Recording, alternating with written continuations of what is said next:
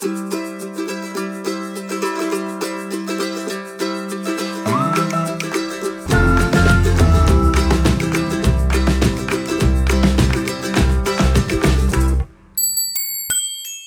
zur Folge 8 vom Radentscheid Podcast. Heute haben wir wieder einen Gast hier und zwar den Tim. Hallo Tim. Hallo Ingo. Der Tim macht auch beim Radentscheid mit und der Tim hat auch ein eigenes Blog. Und da ich ziemlich wenig eigentlich darüber weiß und auch wenn ich weiß, warum er beim Radentscheid ist, habe ich mir den Tim heute mal als Gast eingeladen und darüber reden wir heute so. Das heißt, du bist jetzt gefragt. Erklär mal, wer bist denn du so? Äh, ich bin der Tim, ich bin äh, 40 Jahre alt, glaube ich, leider und ähm, Architekt äh, seit ungefähr 98 in Darmstadt. Da habe ich angefangen, Architektur zu studieren und ähm, seitdem bin ich eigentlich fast immer durchgängig mit ein paar Auslandsaufenthalten in Darmstadt. Und äh, naja, man kann sagen, dann bin ich auch so ein bisschen so ein Heiner, ne? je nach Definitionssache. Ja, die ganze Zeit äh, habe ich mich eigentlich in Darmstadt auch immer mit dem Fahrrad fortbewegt, weil ich immer das Glück hatte, auch hier arbeiten zu können, wenn ich hier war. Und wie genau bist du zum Radentscheid gekommen? Ja, zum Radentscheid äh, kam ich über David Grünewald auch, ja, dieser völlig verrückte, total engagierte Hauptinitiator vom Radentscheid. Der hatte mich Anfang äh, 2017 mal kontaktiert und so haben wir uns kennengelernt und dann hat sich die Idee des Radentscheids so entwickelt und äh, ich kam dann äh, ja Ende des, des Jahres, so wie, wie alle, dann mit dazu. Wie ist denn der David auf dich gekommen? Also ja, vor allem über den Blog. Ne? Also ich habe ja seit Anfang 2017 äh, einen Blog über, über das Radfahren, oder speziell äh, über das Radfahren in Darmstadt oder Infrastruktur in Darmstadt, darmstadtfährtrad.org und ähm, da, das, das hat der David äh, irgendwie gesehen und äh, fand da ganz gut und hat mich dann irgendwie per E-Mail mal kontaktiert. Warum hast du denn das Blog angefangen zu schreiben? Tja, weil, ähm, also ich, wie gesagt, ich bin ja schon immer in Darmstadt mit dem Fahrrad unterwegs und als Student, äh, äh, da habe ich das ziemlich unbekümmert gemacht und ich mir gar nicht so viel Gedanken gemacht. Äh, wenn jetzt, wo ich, äh, ich habe jetzt äh, zwei Kinder und äh, da guckst du halt ein bisschen anders auf die Infrastruktur, gerade auch wenn die selber Fahrrad fahren müssen. Und äh, da gibt's einfach so viele Stellen in Darmstadt und so viele gefährliche Details oder auch unbequeme Details und die man mit Kindern einfach nicht, nicht fährt und äh, guckst halt irgendwie ganz anders drauf und mit einem ganz äh, viel kritischere, kritischeren Auge. Und äh, habe ich erstmal habe ich gedacht, na gut, wir haben einen grünen Bürgermeister, der fährt auch selber Rad, also kann ja eigentlich nichts schief gehen, ist ja alles gut. Wahrscheinlich geht's richtig los jetzt mit, äh, mit dem Ausbau der Infrastruktur in Darmstadt und habe dann angefangen zu, zu äh, recherchieren, so erstmal auf der Internetseite von, von Darmstadt und man findet einfach, äh, also da gab es ein paar Infos über die Fahrradstraßenprojekte und äh, das war so das, wo sie sich noch richtig ins Zeug gelegt haben, aber ansonsten halt nur oberflächliche äh, Aussagen und, und nicht wirklich es gibt kein äh, Radverkehrskonzept für Darmstadt, also es gibt keine Analyse der Probleme und auch nirgendwie mal ein Ziel äh, von einem ähm, Radverkehrsanteil, äh, wo man hin will. Also einfach kein Konzept und keine äh, Strategie, um den Radverkehr in Darmstadt voranzubringen, ne? um Leute vom, vom Auto auf, aufs Fahrrad zu bringen. Die Stadt Darmstadt hat sogar 2016 noch in einem äh, in einer äh, Pressemitteilung geschrieben. Die Wissenschaftsstadt Darmstadt setzt ganz wesentlich auf die Förderung des Radverkehrs. Und äh, das habe ich dann versucht herauszufinden, ist es wirklich so? Und bin dann zu dem Schluss gekommen, dass es nicht so ist. Ne? Also dass da vielleicht auch gute Ideen sind und aber in der Umsetzung her wird kaum was gemacht. Ne? Also wir haben, muss mir mal vorstellen, wir haben 2006 äh, gab es einen Radverkehrsanteil von 14,4 Prozent in Darmstadt und jetzt 2017 haben sie 17 äh, Prozent rausgehauen. Ne? Also elf Jahre später 2,6 Prozent Zuwachs. Ich weiß nicht, ob das irgendwie ausreicht. Ne? wenn man gerade im Hinblick auf die ganzen Probleme, die wir haben durch den Autoverkehr in Darmstadt, Darmstadt ist ja ganz vorne dabei mit, den, mit der Luftbelastung, ne? aber es ist ja nicht nur das, ähm, was das Fahrrad eben lösen könnte.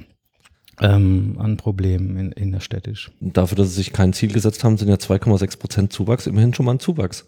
Hattest du im Vorfeld irgendwie äh, vor deinem Blog versucht, die Stadt mal zu kontaktieren? Also hast du da mal Mails hingeschrieben, versucht irgendjemanden zu erreichen, um, um da Nachforschung zu betreiben? Ja klar, ich habe also einmal halt irgendwie geguckt, was, was gibt es an Infos für die Bürger auf der Webseite und habe dann aber auch Leute kontaktiert. Man muss auch erstmal sich zurechtfinden. Ne? Du weißt irgendwie so als Laie erstmal gar nicht, wer ist jetzt überhaupt deine Kontaktperson. Ne? Also es gibt äh, kaum jemanden, der so für den Radverkehr zuständig ist oder auf jeden Fall findet man die, diejenigen nicht in, auf der Webseite. Und habe aber angefangen, dann eben Leute zu kontaktieren aus dem ähm, aus der Verwaltung und äh, da kam aber dann auch wirklich nicht so so viel Infos rüber. Ähm, ich musste mir das alles quasi selber irgendwie zusammensuchen über Presseartikel auch vom Darmstädter Echo und äh, dann habe ich mal eine eigene Liste gemacht mit, mit Dingen, die die Stadt Darmstadt umgesetzt hat. Die ist auch auf der Webseite zu finden, weil sonst findet man die nicht. Und ich finde, für, für, äh, für eine Stadt gehört es dazu, also eine Stadt, die sich den Rad, die Förderung des Radverkehrs auf die Fahne schreibt, gehört es einfach dazu, dass man dass man auch transparent ist mit dem, was man macht. Ja, also die, die haben halt Angst vor, äh, vor Kritik, aber ich kann mir vorstellen, dass wenn man richtig gute Sachen machen würde und die auch transparent, dann, ähm, dann ist der Rückenwind viel größer als die Kritik. Und das Blog, was du angefangen hast, war dann da die Intention dahinter, das nach außen hin sichtbar und öffentlich zu machen, was in Darmstadt passiert? Oder war das für dich auch so äh, der Versuch, an die Stadt auch heranzutreten im Sinne von, hallo, ich guck da mal kritisch drauf. Was habt ihr denn eigentlich für ein Konzept oder was ist eure Idee? Teilt es mir bitte mit. Genau, alles so ein bisschen. Ne? Also es, es passte sehr gut äh, erstmal in meine Zeit, da äh, zu Hause zu sitzen und was zu schreiben, weil ich dann auch äh, ein Kind hatte, was geschlafen hat oder in der, im Kindergarten war. Und in der Elternzeit fing das alles an. Also da hatte ich Zeit äh, genau dafür, ne? Also in Ruhe zu, da zu sitzen und zu schreiben.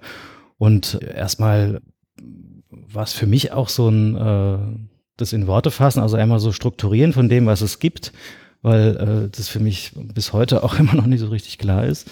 Ich habe herausgefunden, dass die ähm, Strategie, so eine ungeschriebene Strategie der Stadt, die könnte man sagen, ist so ein, äh, so ein, so ein, so ein Misch, so eine Strategie der, der Mischführung. Ne? Also an vielen Strecken wurde zum Beispiel das duale, das sogenannte duale System eingeführt. Das heißt, auf alten, äh, schmalen oder maroden Radwegen äh, im, auf dem Bordstein darf der Radfahrer fahren, aber eben auch äh, auf der Straße, so in der Dieburger Straße oder Rüdesheimer, da wurden dann so Fahrradpiktos auf die Straße gemalt. Das heißt, Fahrradfahrer, mit Fahrradfahren muss man überall rechnen. Und ich weiß nicht, ob das wirklich äh, auch eine Strategie der Konfliktvermeidung ist, weil oftmals wird halt gesagt, in den Niederlanden, ähm, da äh, werden die Leute viel respektloser, wenn die viel respektloser miteinander umgehen auf der Straße. Ne? Und es kommt natürlich über die Infrastruktur, weil die fahren eine Infrastruktur der, der kompletten Separation meistens und außer jetzt in äh, Fußgängerzonen. Aber man versucht halt zu vermeiden, dass sich äh, Verkehrsteilnehmer mit unterschiedlichen Gewichten und Geschwindigkeiten äh, auf den gleichen Flächen treffen. Und, und das führt eben dazu, dass die Leute äh, mit rechnen können mit den Situationen, die eintreffen. Eben, oder halt auch, dass sich Konflikte zwischen Radfahrern und äh, Autofahrern und zwischen Radfahrern und Fußgängern halt nicht einstellen. Ne? Also das, und das wird eben in Darmstadt durch dieses duale System gefördert, dass man nicht nur die Konflikte zwischen Fußgängern und Radfahrern, die es ja auch schon seit den 80er Jahren auf dem schmalen Bürgersteigen gibt. Ne, jetzt äh, der Verkehrsversuch in der Rheinstraße macht das sehr deutlich. Aber halt eben auch jetzt zusätzlich noch einen Konflikt zwischen Radfahrern und Autofahrern führt.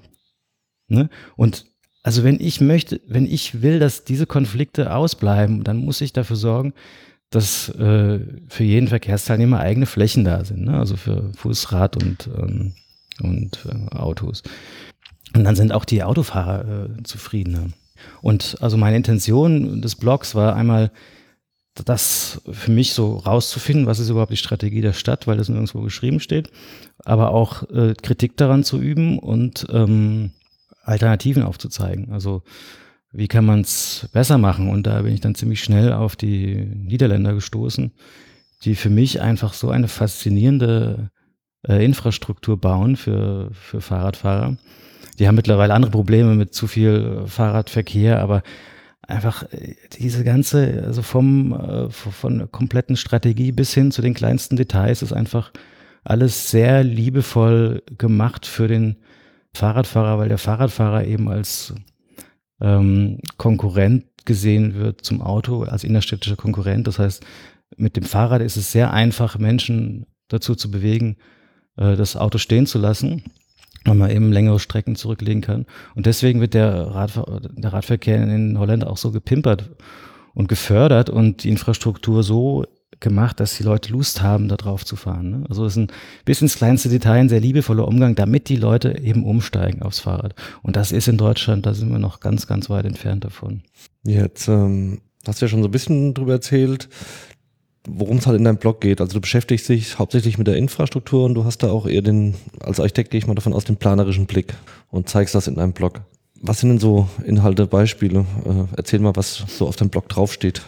Naja, also zum, zum, zunächst mal, also wie angesprochen, die, die Führung, ne? also ähm, es gibt ja erstmal unterschiedliche Ansätze zu der Führung auf, auf der Strecke für, für den Radverkehr. Also da gibt's in Deutschland jetzt, äh, also in einem Mischverkehr in 30er-Zonen, da gibt's die Schutzstreifen, diese Angebotsstreifen, die mit der gestrichelten Linie, da gibt's Radfahrstreifen, die mit einer durchgezogenen Linie von der Straße abgetrennt werden und dann gibt's ähm, Radwege im Seitenraum.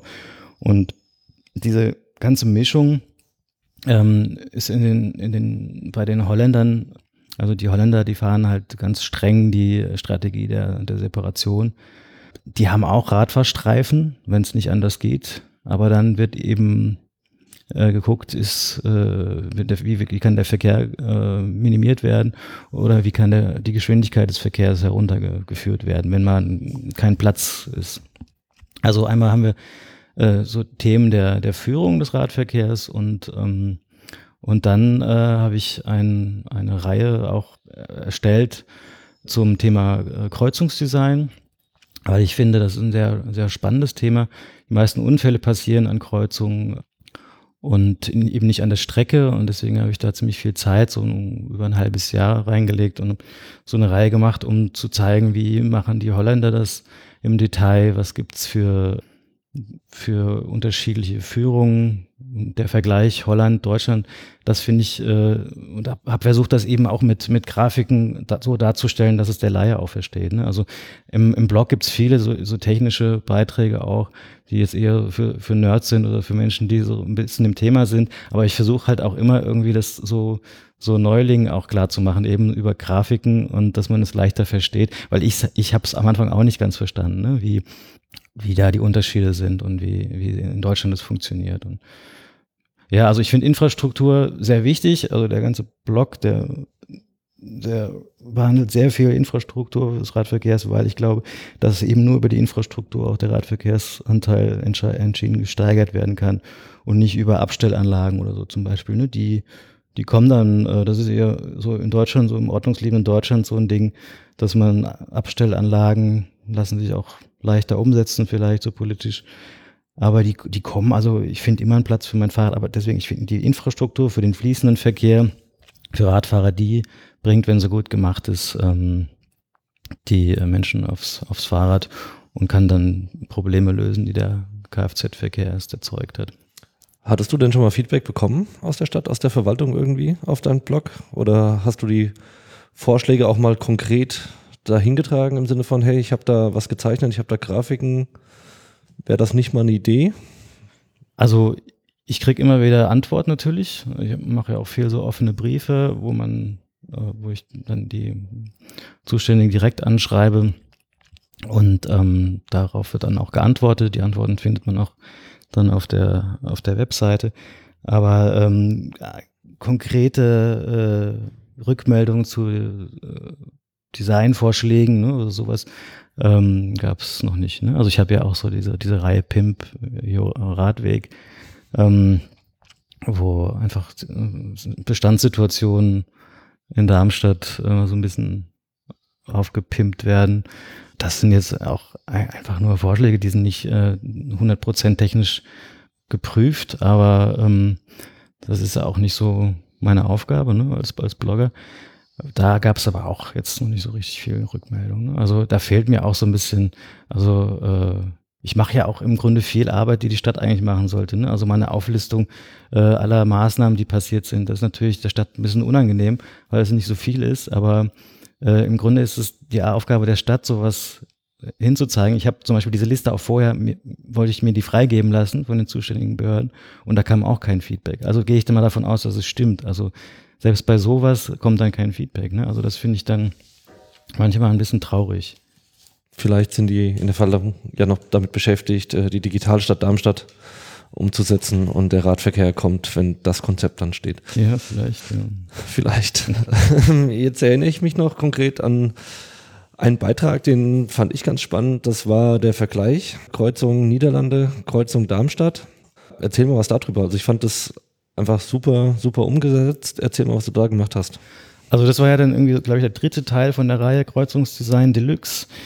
Also das ist, bezieht sich auf die holländische, das holländische Design.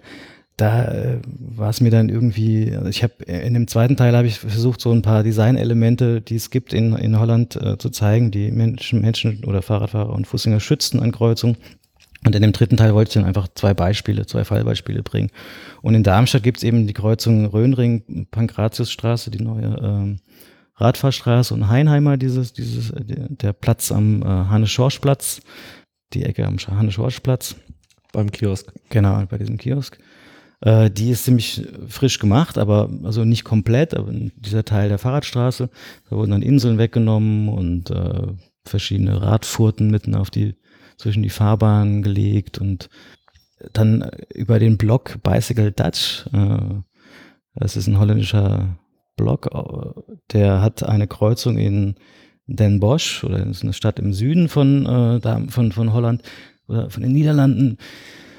Die ist ungefähr so groß wie Darmstadt und da hat, hatte er oder Mark Wagenburg, der hatte einen super Beitrag zur Umgestaltung dieser Kreuzung, die auch zu ungefähr zur gleichen Zeit nochmal neu aufgelegt wurde. Obwohl in beiden Kreuzungen gab es damals auch schon äh, Infrastruktur für Radfahrer.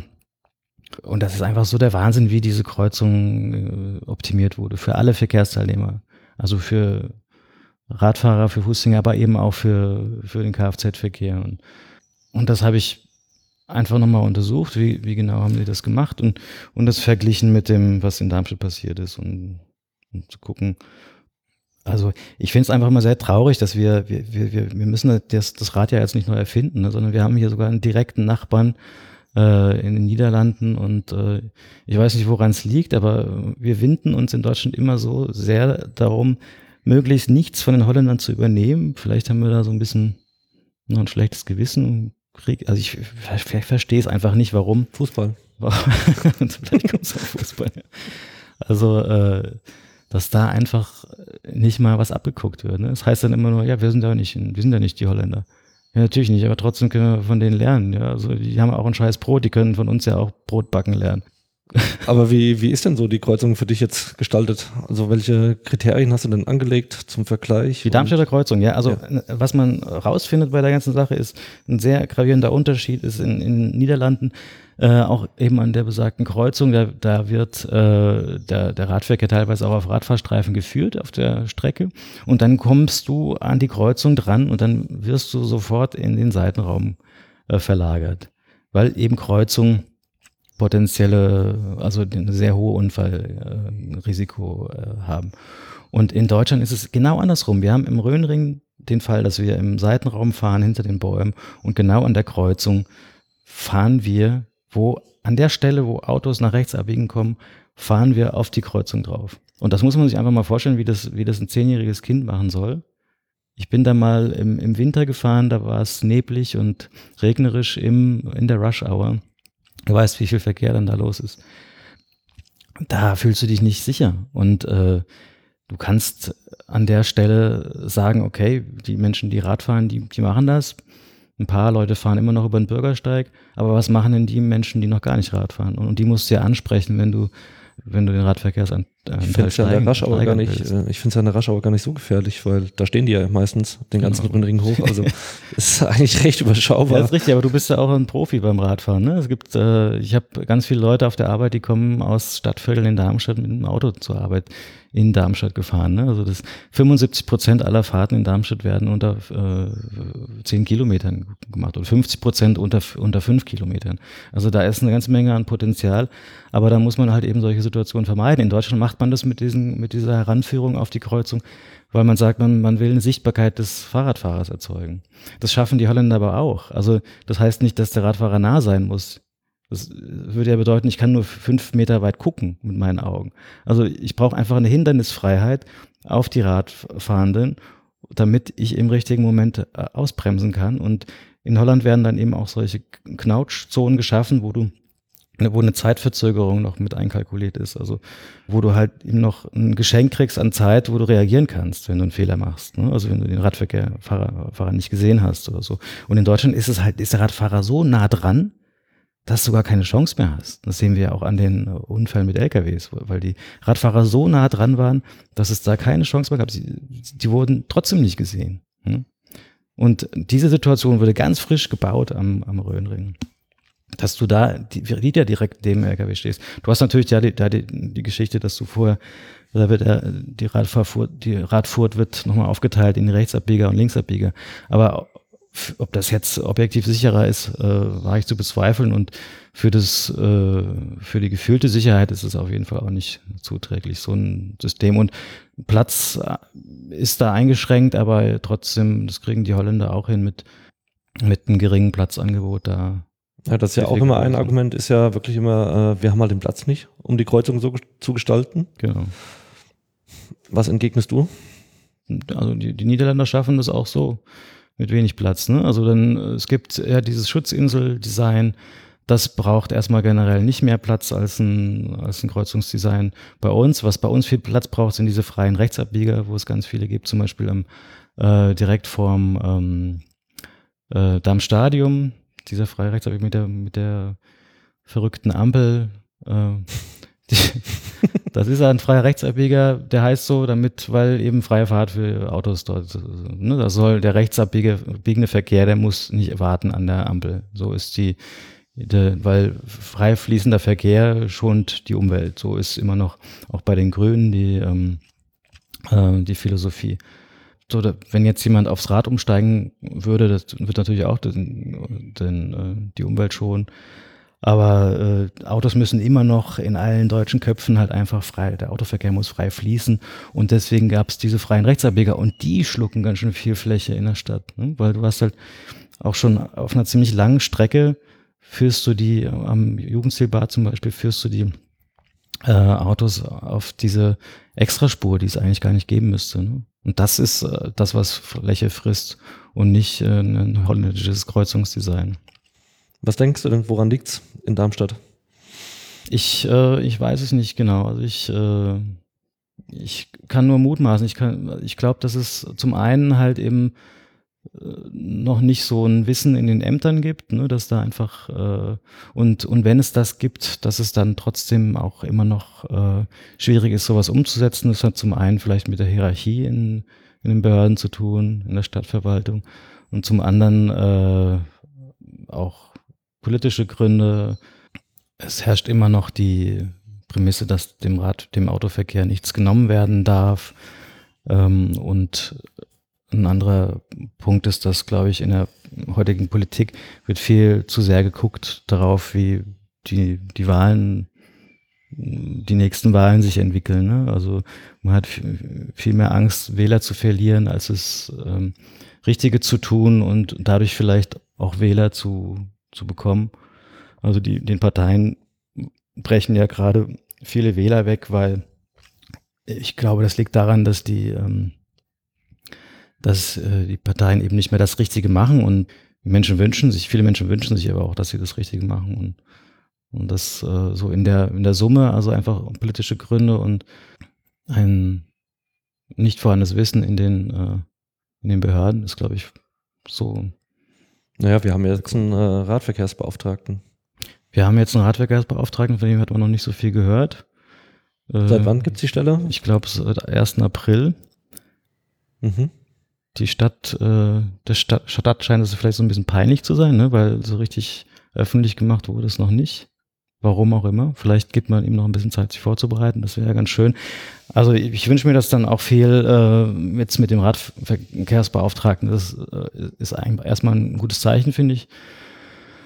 Ähm, auch dass es eine Ingenieurstelle ist, ne? ist im Vergleich zu anderen Städten ist es schon eine, eine gut bezahlte Stelle, die da jetzt, also da ist schon investiert worden und ich kann mir vorstellen, dass da was draus wird. Und ich hoffe aber auch, dass äh, Darmstadt hat halt immer ein großes, hohes Potenzial an, an Menschen aus der Zivilgesellschaft, die sich äh, mit dem Thema befassen und engagieren. Und wir sind jetzt die Stadt Nummer drei bundesweit, die einen Ratentscheid hat, wo auch ganz viel Potenzial ist von Menschen, die was bewegen wollen. Und dass der Radverkehrsbeauftragte vielleicht so ein Mittelsmann wird, ne, zwischen, zwischen Stadt und äh, und diesem, dieser Energie aus der Zivilgesellschaft. Also das würde ich mir wünschen eigentlich für die, für die Stadt Darmstadt. Das ist doch ein schönes Schlusswort. Hast du sonst noch Themen, die du ansprechen möchtest? Nee.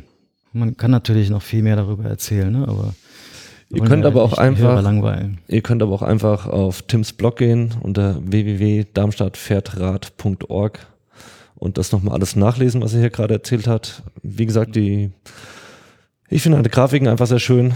Ähm, ist planerisch einfach gut gemacht. Man sieht auf den ersten Blick, wie du es dir vorstellst, wie es die Holländer machen und wie es auch eigentlich in Darmstadt möglich wäre. Das fehlt halt einzig der Wille von politischer Seite, das auch dann mal so umzusetzen.